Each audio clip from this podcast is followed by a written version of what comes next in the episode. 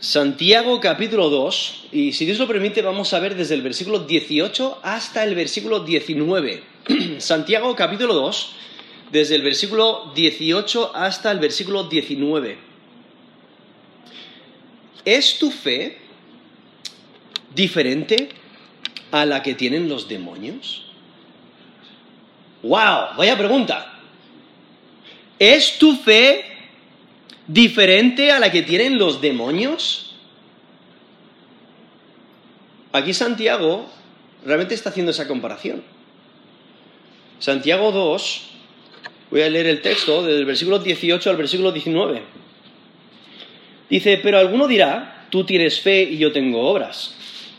Muéstrame tu fe sin tus obras y yo te mostraré mi fe por mis obras. ¿Tú crees en Dios? ¿Tú, crees que Dios es uno? Bien haces. También los demonios creen y tiemblan. Eso es Santiago 2 del 18 al 19. ¿Es tu fe diferente a la que tienen los demonios? Aquí Santiago ha estado resaltando la importancia de demostrar nuestra fe. Incluso llega al punto de que si no puedes demostrar tu fe, entonces no tienes fe. Tu fe está muerta, está vacía.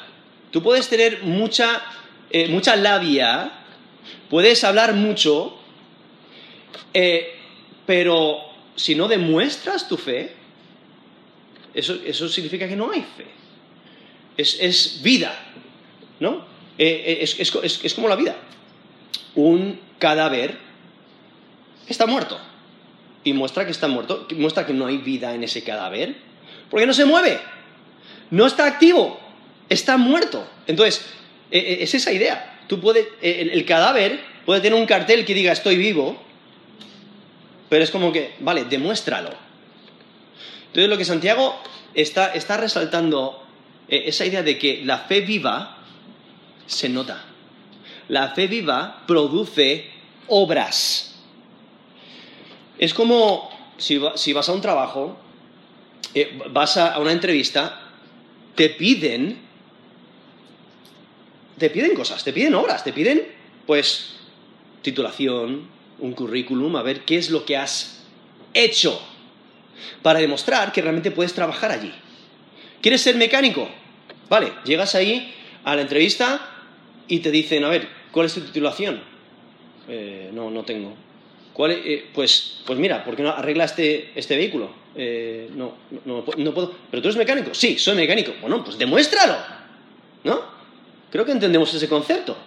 En cualquier trabajo, eh, sea un, un profesor de matemáticas, ¿vale? A ver, vamos a ver si sabes matemáticas. Puede ser un, futbolista, jugador de fútbol. si no puede demostrar con su toque del balón que es profesional, entonces, puede decir lo que quiera, pero no le van a contratar. Lo tiene que demostrar. Tiene que mostrar que realmente tiene la capacidad. Y se demuestra pues, por las obras, se demuestra por, lo que les puedes enseñar. Eso es lo que Santiago eh, eh, está diciendo. O sea, tú puedes decir que eres creyente, que tienes fe, ¿vale? Está bien, pero demuéstralo. cómo lo demuestras? Por las buenas obras, al poner en práctica esas buenas obras. Entonces, eh, es, la misma idea. O sea, eh, como mencioné, una persona va, a un trabajo y tiene que demostrar que realmente puede hacer ese trabajo, sea el trabajo que sea. Y eso, y eso es lo que Santiago está diciendo. O sea, eh, no solamente, incluso empieza el capítulo 1, capítulo 1, en versículo, en versículo 22, dice, sed hacedores de la palabra no tan solamente oidores, engañándose a vosotros mismos. O sea, hay que vivir el Evangelio, hay que vivir la palabra, hay que ponerlo en práctica. ¿Tienes fe? Pues que esa fe te impacte para que vivas de acuerdo a ello. Incluso aquí en Santiago capítulo 2 ha estado mencionando nuestro trato con las personas. No, nuestra fe se debe demostrar en cómo tratamos a las personas. Empieza el capítulo, capítulo 2 mencionando si alguien entra en tu congregación, eh, debes de tratarle como Cristo le trataría. ¿no? Da igual su estatus, da igual su color de piel, da igual de dónde venga, da igual cómo va vestido, da igual su riqueza. Debes de tratar correctamente, de acuerdo a la escritura, y no hacer distinción entre personas. No, demuestra tu fe. Y aún, a partir del versículo 14, está, está resaltando esta idea de que la fe se demuestra con las obras. Si tú dices que tienes fe, pero no hay obras que atestiguen, que sean esos testimonios que digan definitivamente ese tiene fe, entonces tu fe es inválida, no vale. Y por ello aquí en Santiago 2, versículo 14 dice, hermanos míos, ¿de qué aprovecha si alguno dice que tiene fe y no tiene obras? ¿Podrá la fe salvarle? Y está hablando de esa fe, esa fe que proclama, esa fe que, que dice tener, esa fe que dice tener, que tiene fe pero no tiene obras, esa fe le puede salvar. Lo que Santiago está diciendo, no, porque solamente es una confesión de fe y no se demuestra. No demuestra la vida, como ese cadáver. No demuestra vida. Si estuviera vivo, se movería. Eh, hablaría, estaría activo. Tendría, tendría actividad en ese cuerpo. Pero como está muerto, pues no tiene vida. Y entonces es, esa idea. Por eso dice, ¿de qué aprovecha? ¿De qué aprovecha si alguno dice que tiene fe y no tiene obras? ¿Podrá esa clase de fe, podrá la fe salvarle? Y entonces eh, da un ejemplo, dice, esto es en Santiago 2.15, y si un hermano o una hermana están desnudos y tienen necesidad de mantenimiento de cada día, y alguno de vosotros les dice, id en paz, calentaos y saciaos, pero no les dais las cosas que son necesarias para el cuerpo, ¿de qué aprovecha? Ahí da esa ilustración de personas necesitadas. Tú puedes cubrir esas necesidades, pero dices, ah, bueno, sí, que, Dios os provea, ¿no? Y solamente les dais eh, unas, como una, una bendición, unas palabras. Sí, son muy buenas esas palabras, pero haz algo, ¿no? Cubre esa necesidad. Tienen hambre, necesitan ropa, eh, son cosas básicas que necesitan. ¿Tú tienes la posibilidad de ayudar? Pues demuestra tu fe. Haz algo.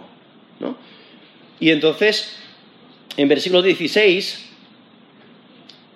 eh, dice, y alguno de vosotros le dice, id en paz y calentaos y saciaos, pero no les dais las cosas que son necesarias para el cuerpo. ¿De qué aprovecha?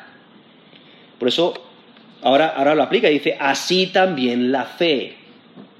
Si no tiene obras, es muerta en sí misma. Entonces la fe, la fe genuina se demuestra con las obras. Eh, y lo que Santiago no está hablando de la fe para salvación, ¿vale? Está hablando de demostrar tu fe por medio de tus obras. ¿no? Porque la escritura es clara, la salvación es por fe en Jesús. ¿no? Creer en Jesús eh, exclusivamente, como nos dice en Gálatas, Gálatas 2.16, sabiendo que el hombre no es justificado, o sea, no es declarado inocente por las obras de la ley, sino por la fe de Jesucristo.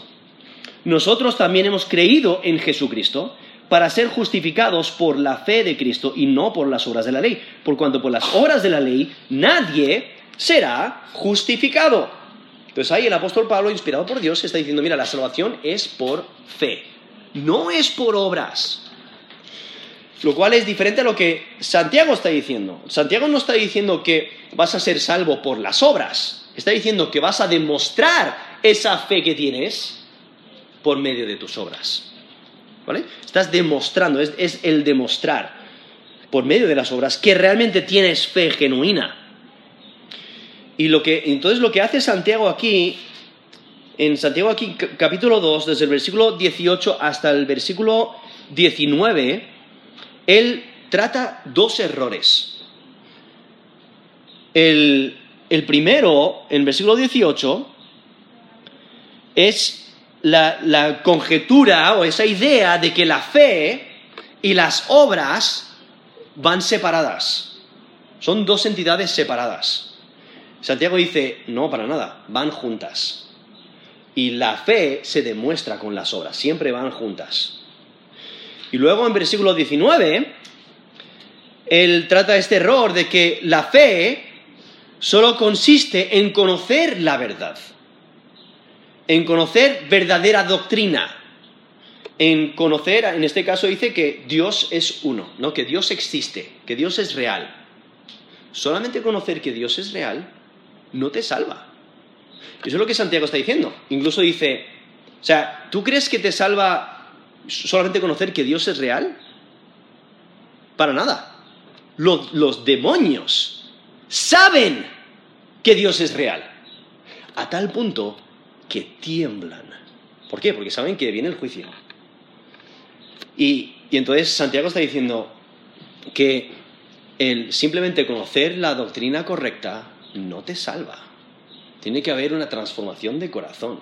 Tienes que creer en Jesús como Señor y Salvador. Y es, esa fe verdadera se demuestra. Se demuestra con las obras. Y por ello aquí, versículo 18 dice, pero alguno dirá, o sea, aquí el Santiago, inspirado por Dios, está argumentando esta idea de que la fe, si no tiene obras, si no se demuestra, es que está muerta. No es una fe verdadera, no es una fe genuina, no es una fe viva. Está muerta, es vana, vacía. Y entonces lo que hace Santiago es ahora eh, se enfrenta con alguien en debate y Santiago cita a una persona empezando de, desde la fórmula introductoria. Esta fórmula cuando dice, pero alguno dirá, y entonces le cita. Y, hay eh, diferencias de opinión entre comentaristas de, cuánto, eh, cuánto, es la cita o quién es el que está, a, quién está citando. Pero lo que, lo que entendemos es que la cita es tú tienes fe y yo tengo obras. Y luego Santiago responde y dice, muéstrame tu fe sin tus obras y yo te mostraré mi fe por mis obras. Y aparenta que Santiago está citando a una persona con quien no está de acuerdo. ¿no? Y lo que, hay que entender es que era común en la antigüedad para un orador, alguien que está hablando, ¿no? alguien que está, eh, que está proclamando aquí un mensaje, para probar su mensaje, eh, como que usa un portavoz imaginario, como que le está haciendo preguntas. Y entonces es una manera de responder preguntas. Es, pensar adelante y, pensar qué preguntas podrían surgir a alguien que está en contra de tu opinión o, en contra de tu mensaje. Y entonces por eso era común en la antigüedad para un orador el citar a un portavoz imaginario para plantear preguntas o eh, plantear protestas con la intención de responderlas, con la intención de presentar cuestiones de manera clara e impactante. Y por ello, eso es lo que está haciendo aquí Santiago, lo cual es bastante común, lo vemos también en, en el apóstol Pablo. Por ejemplo, en 1 Corintios 15, 35, el apóstol Pablo dice, pero, pero dirá alguno, no simplemente está dando una ilustración, lo que alguien podría preguntar, o alguien podría eh, protestar, y, Pablo dice, pero dirá alguno, ¿cómo resucitarán de los muertos? ¿Con qué cuerpo vendrán? ¿No? Y, usa esas preguntas para responderlas, ah, por si acaso alguien tuviera esa duda mientras está hablando o también para responder esas preguntas antes de que alguien ataque y dañe, ¿no? Le está diciendo, mira, lo hemos considerado todo, lo, hemos pensado, sabemos, tenemos las respuestas, no estamos intentando esconder nada. Esas son preguntas que, que os podríais plantear, pues entonces las voy a responder de una. No hay necesidad de que las preguntéis, ¿no? Y entonces eso es lo que Santiago eh, está haciendo aquí. Cuando dice en Santiago 2, versículo 18, pero alguno dirá, tú tienes fe, yo tengo obras. ¿No? Ahí, está la cita. Y ese tú y yo no identifican a Santiago y a su oponente, no es que el oponente eh, eh, esté diciendo tú y yo, sino está hablando de, manera general, ¿no? Son dos personas de manera general que tienen diferentes puntos de vista, ¿no? Eh, simplemente está refiriéndose a, dos puntos de vista, dos personas con puntos de vista, pero no necesariamente Santiago y otro, sino hay dos personas, dos puntos de vista separados. Es como decir, una persona dice esto, otra persona dice esto o aquello, ¿no? Eh, dos puntos de vista. Y lo que el contrincante, este contrincante imaginario que, está usando Santiago, lo que está intentando eh, distinguir son dos puntos de vista diferentes, ¿no? Una persona tiene fe, otra persona tiene obras. Como si fueran dos entidades separadas, como si fueran dones separados, dones diferentes. ¿No? Aún tenemos en las escrituras donde nos menciona que cada creyente recibe diferentes dones, ¿verdad? Diferentes dones. Entonces, como por ejemplo en, en 1 Corintios 12, del 7 al 11, eh, dice, pero a cada uno les es dada la manifestación del Espíritu para provecho, porque a este es dada por el Espíritu palabra de sabiduría, a otro palabra de ciencia, según el mismo Espíritu, a otro fe por el mismo Espíritu, a otro dones de sanidades por el mismo Espíritu, a otro el hacer milagros, a otro profecía, a otro discernimiento de espíritus, a otro diversos géneros de lenguas, a otro interpretación de lenguas. Pero todas estas cosas las hace uno y el mismo Espíritu repartiendo a cada uno en particular como Él quiere. Eso es 1 Corintios 12 del 7 al 11. ¿no? Es uno de los textos donde menciona estos dones espirituales que el Espíritu Santo, quien es Dios también, ¿no? la tercera persona de la Trinidad, el Espíritu Santo da a los creyentes. Cuando el creyente pone su fe y confianza en Jesús como Señor y Salvador, recibe el Espíritu Santo que mora dentro de él. No vemos que Jesús manda al Consolador, manda al Espíritu Santo. Y lo que nos dice la Escritura es que el Espíritu, incluso ese texto que acabo de leer, ahí en 1 Corintios 12, del 7 al 11, que el Espíritu Santo mismo da a cada uno un don. bueno, dones. Eh, pueden ser varios dones a, cada persona, a cada creyente, eh, pero que indica que somos un cuerpo en Cristo, y entonces como un cuerpo tiene diferentes miembros y tiene diferentes funciones, pues entonces debemos de trabajar en unión y, y Dios se asegura que en una congregación haya un cuerpo y tengamos diferentes dones para que funcionemos correctamente. O sea, si los ponemos en práctica correctamente, eh, como el apóstol Pablo nos menciona ahí en 1 Corintios 13, eh, enfocándonos en el amor, ¿no? Ah, entonces, si lo ponemos en práctica correctamente, entonces vamos a ser una unidad que funciona correctamente, ¿no? Un, cuerpo que funciona correctamente y hace lo que tiene que hacer. Pero entonces lo que eh, este, este oponente está diciendo es que hay, hay, como dos dones, ¿no? El don de la fe Incluso ahí ese texto que acabo de leer menciona un don de la fe, alguien que tiene fe, ah, y, luego el don de las obras. ¿no? Hay dos dones, son separados, entonces no, debes de, decir que uno es más espiritual que otro, o es más religioso que otro. Son iguales de, espirituales y religiosos, simplemente uno tiene el don de la fe, otro tiene el don de las obras. Y ya está. Entonces, simplemente porque tú puedes demostrar tu fe por tus obras, no significa que, el que no, que el que no tiene obras eh, no, sea creyente. Y es que posiblemente está pensando como los creyentes en un cuerpo, ¿no? Incluso si uno hace la obra, en realidad lo hacen todos. Un ejemplo, o sea, acabo de mencionar a personas necesitadas. Vale, pues en una congregación hay una persona necesitada. Bueno, pues una persona ayuda a la persona necesitada, entonces esa persona nos representa a todos, nosotros no tenemos que hacer nada, ¿no?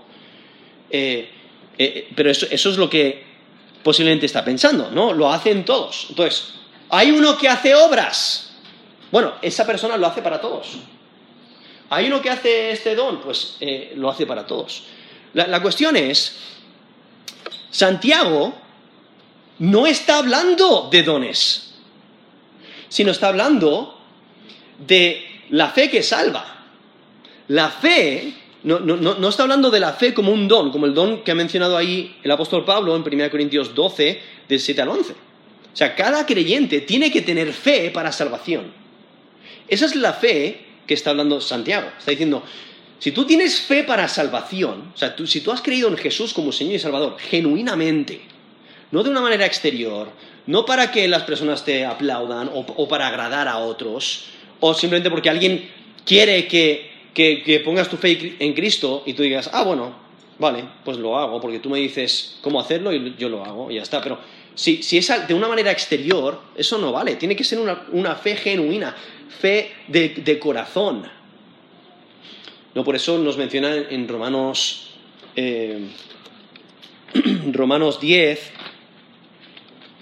en Romanos 10, versículo 9,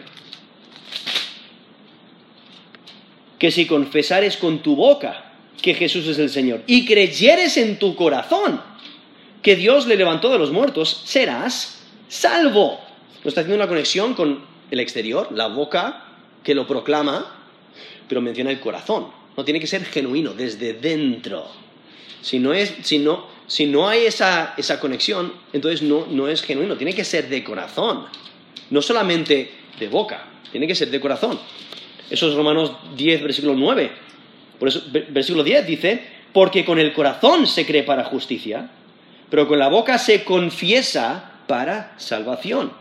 Luego versículo 11 dice, pues la escritura dice, todo aquel que en él creyere no será avergonzado.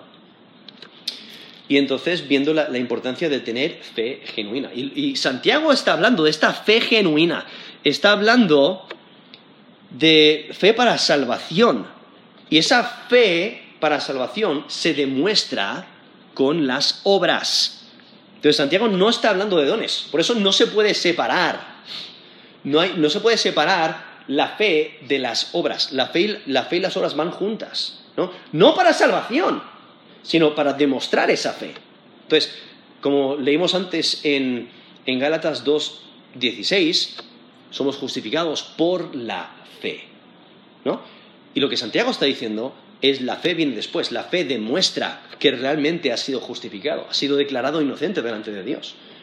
Realmente has creído genuinamente, se demuestra con las obras. Y lo que Santiago hace usa a este opositor imaginario para argumentar la inseparabilidad de la fe y las obras. Van juntas. No se puede mostrar la fe en modo alguno sin obras. Por eso aquí Santiago 2, versículo 18 dice, alguno dirá, tú tienes fe y yo, yo tengo obras. O sea, está diciendo, mira, uno tiene fe, otro tiene obras, pero no pasa nada. Eh, entonces Santiago dice, muéstrame tu fe sin tus obras y yo te mostraré mi fe por mis obras. Entonces una persona puede decir que tiene fe.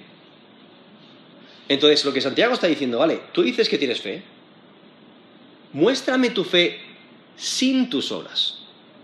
Es imposible, porque las obras demuestran, ¿no? Las obras demuestran la fe. Porque la fe es creer en algo que no puedes ver. La fe, la fe misma no se puede percibir, no se puede ver si no hay obras. Tienes que decir, tienes que apuntar o decir, mira, ¿ves, ves esto es lo que estoy haciendo? ¿O ves eh, lo que he hecho? O sea, siempre tienes que apuntar a obras para demostrar tu fe. Entonces, no puedes demostrar tu fe sin tus obras. Entonces, Santiago está diciendo, a ver, muéstrame tu fe sin tus obras. Es imposible. Y por eso, eh, Santiago, en contraste con su oponente, eh, puede decir, mira, yo te, muestro ahora mismo, ahora mismo te puedo demostrar mi fe, porque mira, mira lo que he hecho, mira, mira, mira mis obras. Y es que está argumentando la inseparabilidad de la fe y las obras. No se puede mostrar la fe de modo alguno sin obras. Eh, Santiago insiste que la fe y las obras siempre van juntas. Y aquí vemos como Santiago responde ante, a, su rival con un desafío. Quiere que le demuestre su fe sin obras. Y no puede.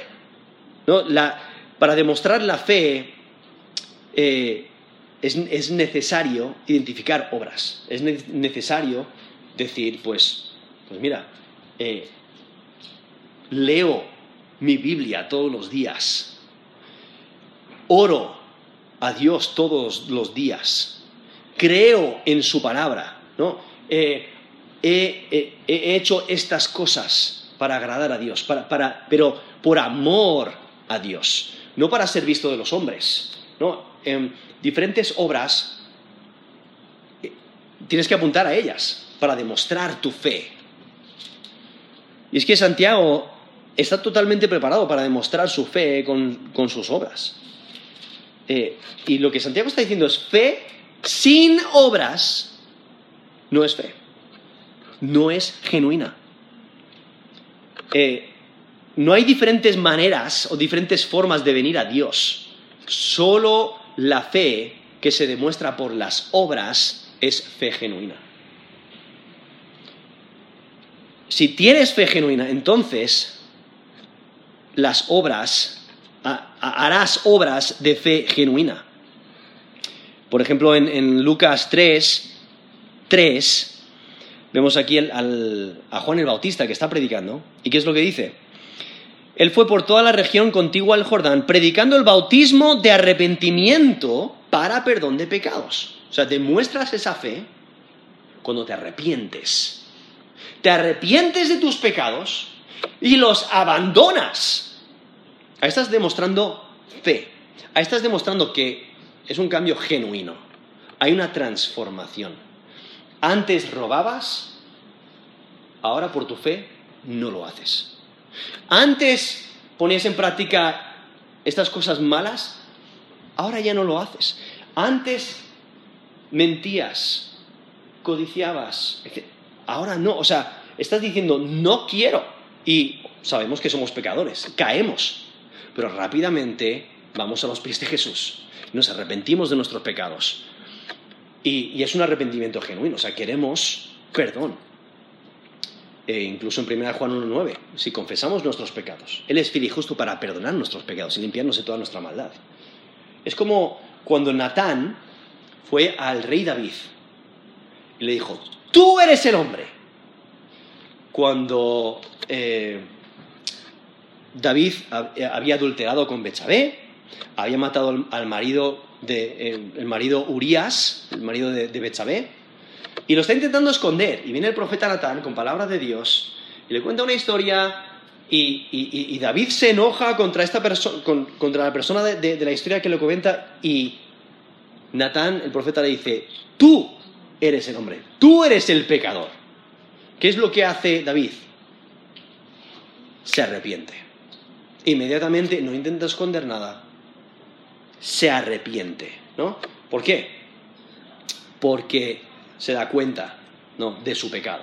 Y entonces vemos el Salmo 51, eh, donde él está pidiendo perdón, es, un, está buscando perdón genuino, realmente está intentando cambiar, está confesando su pecado, no está intentando esconder nada, eso demuestra fe. ¿no? Y entonces, eh, por ello ahí el Juan el Bautista en Lucas 3.3 dice, bautismo de arrepentimiento para perdón de pecados. O sea, los está bautizando y ellos se están arrepintiendo de sus pecados, confesando sus pecados abiertamente, se arrepienten de sus pecados y lo demuestran con el bautismo de Juan el Bautista, ¿no? Y, por ello reciben perdón de pecados. Eh, nos dice Hechos 19.4, el apóstol Pablo dice, Juan bautizó con bautismo de arrepentimiento, diciendo al pueblo que creyesen en aquel que vendría después de él, esto es, el Cristo eh, Jesús el Cristo. Entonces, están demostrando por medio de sus obras, por medio del bautismo, de que creen en el Mesías que ha de venir. Y es que solo se puede mostrar fe genuina por medio de las obras de fe. Y entonces, para continuar este, este argumento, está diciendo, vale, eh, ¿crees que solamente, que, que solamente por querer la, la doctrina correcta es suficiente? No, para nada.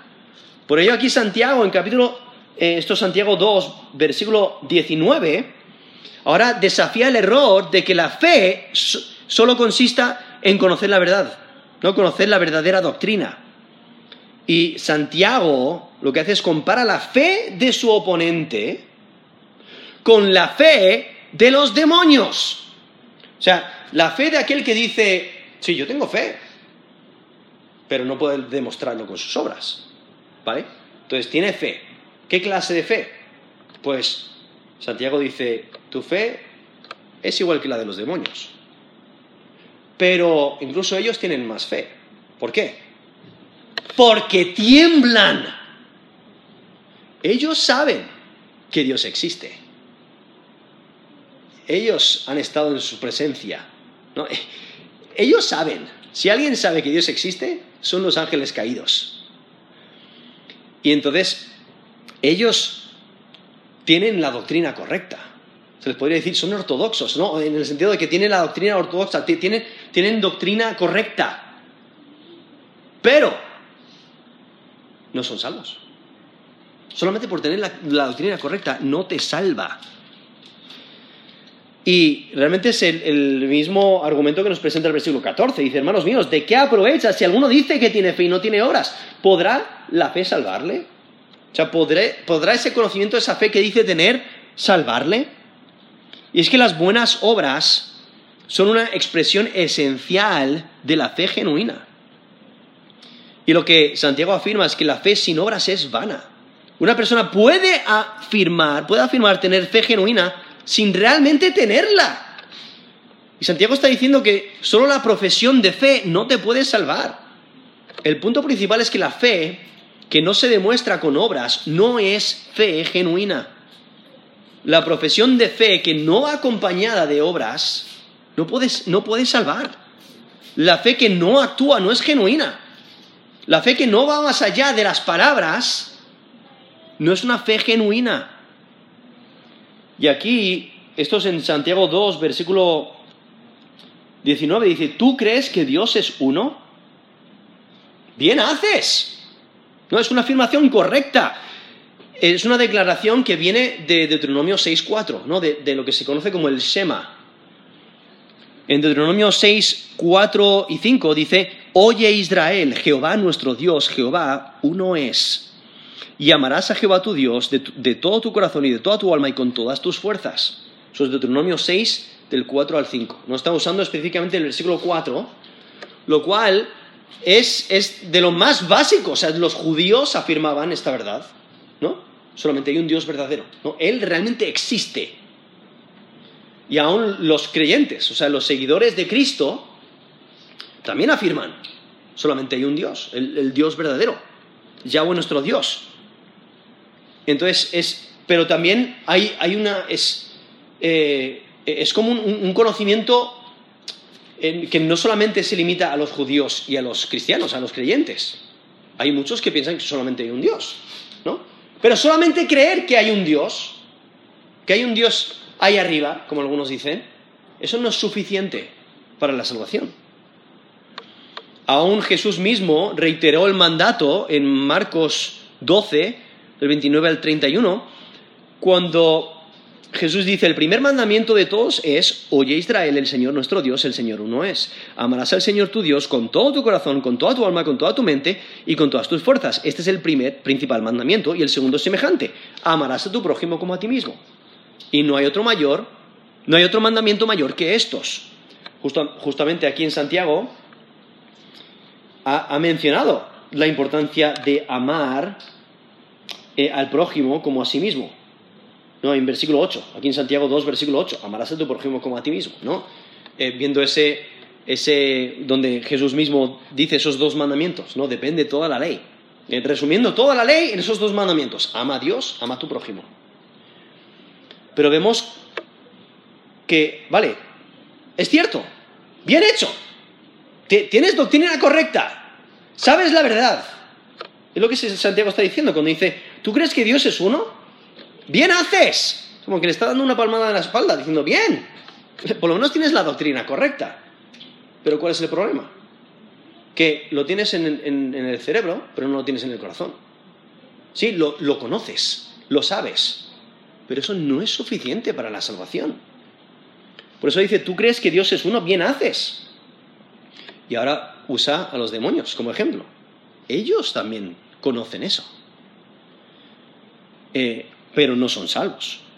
O sea, el problema no está en la declaración de que Dios es uno. O sea, de que eh, solamente hay un Dios verdadero.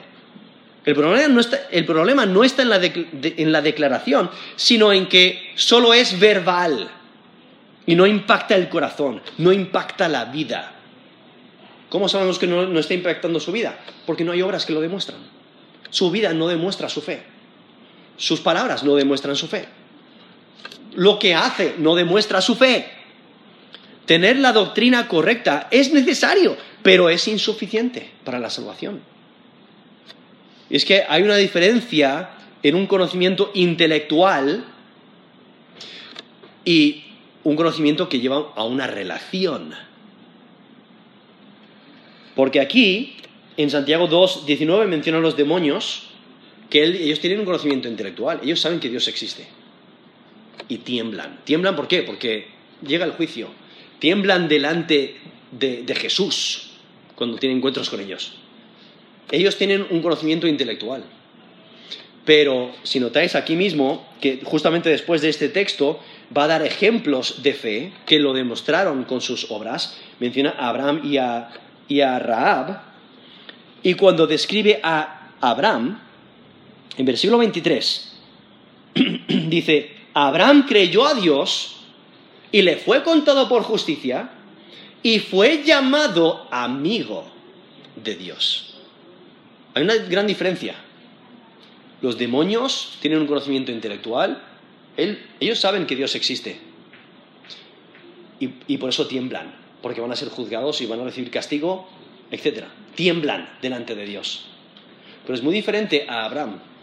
Abraham tiene fe para salvación, es justificado, se ha declarado inocente y tiene una relación con Dios. Llamado amigo de Dios, ¿no? Tiene una relación. Por eso hay una, diferencia entre un conocimiento intelectual y un conocimiento que, que lleva a una relación. La fe genuina no solo consiste en conocer doctrinas bíblicas, nuestra creencia en la verdad debe de impactar cómo vivimos, debemos de vivir de acuerdo a nuestra fe. Y por ello aquí los demonios, y cuando menciona a los demonios, está hablando de ángeles caídos, ¿vale? Aquellos que siguieron a Satanás en su rebelión contra Dios.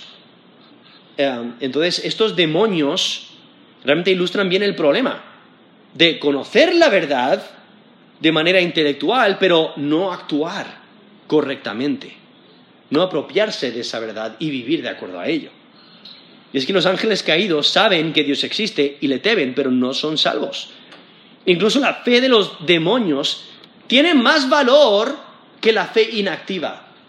Porque la fe inactiva, pues, está muerta, no realmente no, es una fe genuina, no hace nada, no hace obras, pero los demonios, por lo menos, tiemblan. ¿No? Les impacta el conocimiento de la verdad les impacta y por eso tiemblan. Ellos están convencidos, o sea, los demonios están convencidos de la existencia de Dios, por eso tiemblan y están aterrorizados. Pero eso no les lleva a la salvación. Eso no es suficiente para la salvación. Vemos a través de los evangelios, cuando los demonios se encuentran con Jesús, ¿qué es lo que les ocurre? Caen a sus pies, temblando, porque no saben qué va a ocurrir. En Marcos capítulo 1 del 23 al 24. Dice, había en la sinagoga de ellos un hombre con espíritu inmundo, que dio voces diciendo, Ah, ¿qué tienes con nosotros, Jesús Nazareno? ¿Has venido para destruirnos? Sé quién eres, el santo de Dios. Eso es Marcos 1 del 23 al 24. O sea, está aterrorizado delante de Jesús. En Marcos 5 del 6 al 7, aquí está hablando del endemoniado Gadareno, y dice, cuando lo vio, pues, perdón, cuando vio pues a Jesús de lejos, corrió y se arrodilló delante de él. Y clamando a gran voz dijo, ¿qué tienes conmigo, Jesús, Hijo del Dios Altísimo? Te conjuro por Dios que no me atormentes. Entonces Marcos 5, del 6 al 7. O sea, los demonios eh, saben quién es Dios. Saben quién es Jesús. Y cuando están en la presencia de Dios, lo único que pueden hacer es adorar. O sea, tienen que ir y postrarse. Por eso le vemos que se arrodilla eh, ante Jesús. ¿Y qué es lo que ocurre? Tiembla.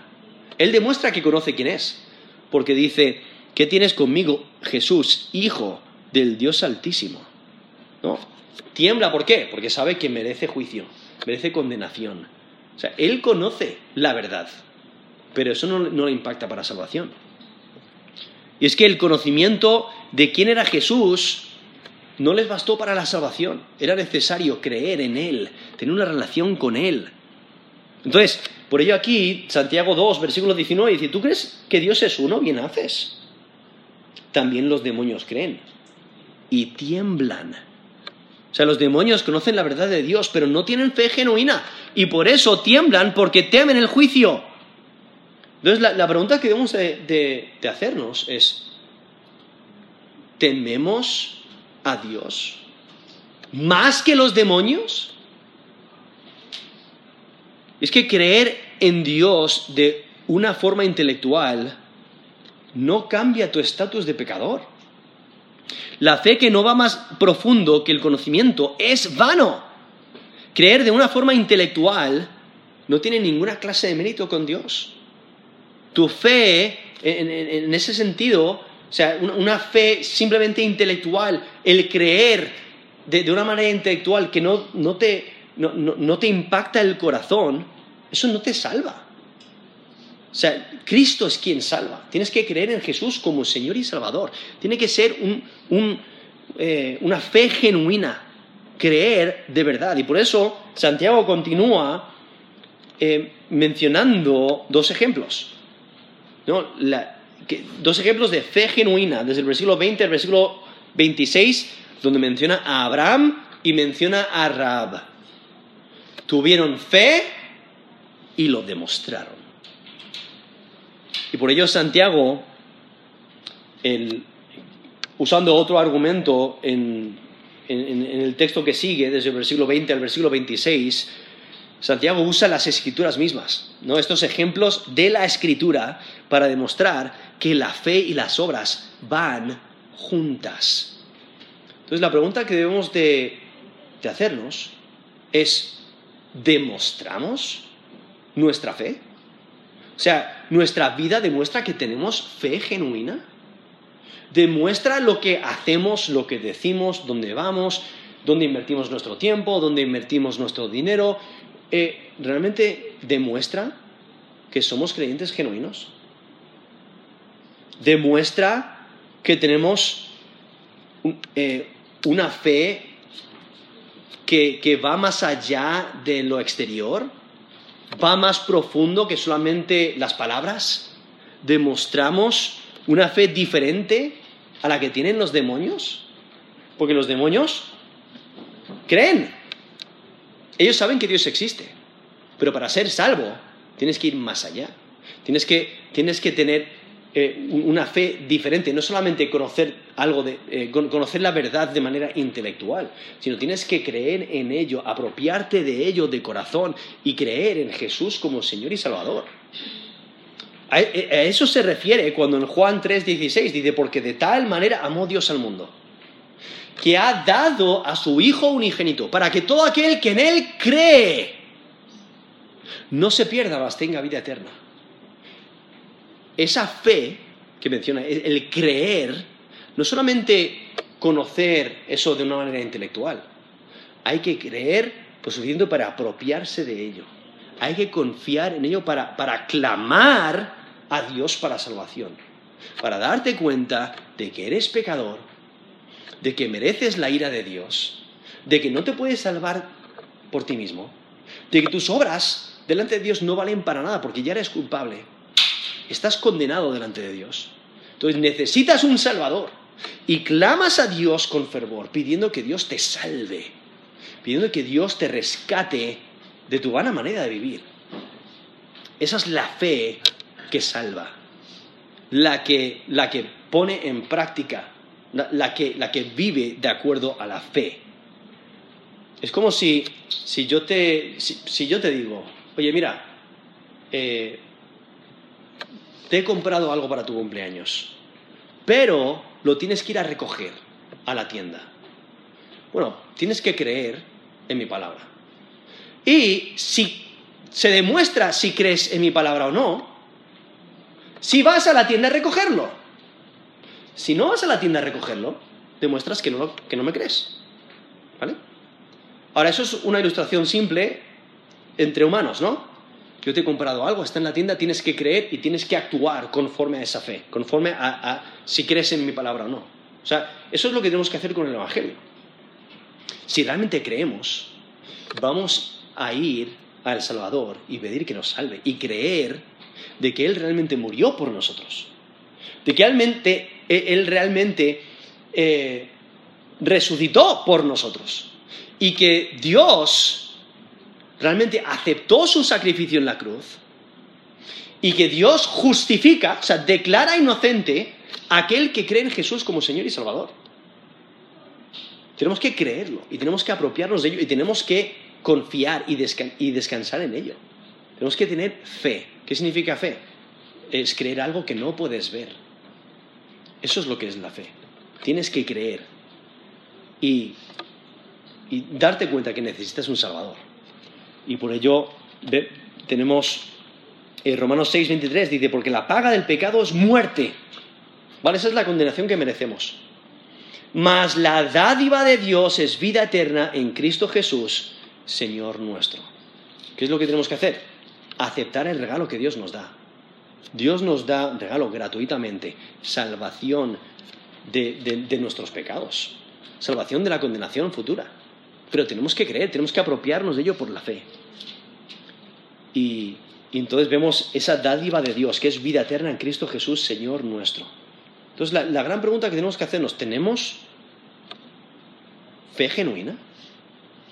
O sea, ¿es tu fe diferente a la que tienen los demonios? Vamos a terminar en oración.